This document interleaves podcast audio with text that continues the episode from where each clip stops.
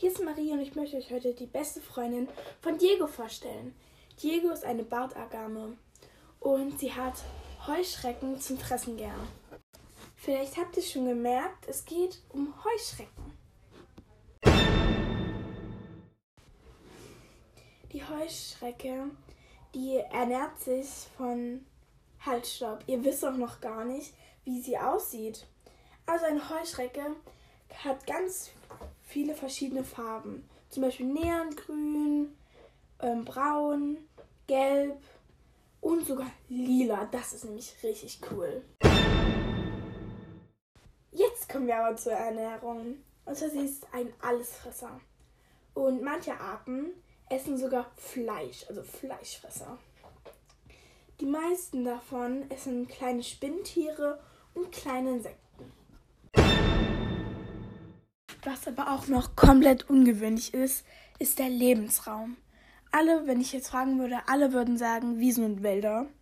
Es stimmt, aber sie besiedeln auch noch Wüstensand, Gebirge, Höhlen und Wasser. Hättet ihr das gedacht? Warum ich euch das Tier aber vorstelle, ist, weil es 26.000 verschiedene Arten gibt und dass er das 31-fache seiner Körperlänge springen kann, also circa zwei Meter weit.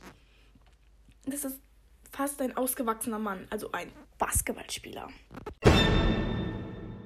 Noch eine Besonderheit ist von den Heuschrecken, ich habe euch ja gerade von den Sprungbeinen erzählt, diese haben ausgeprägte und kräftige Sprungbeine.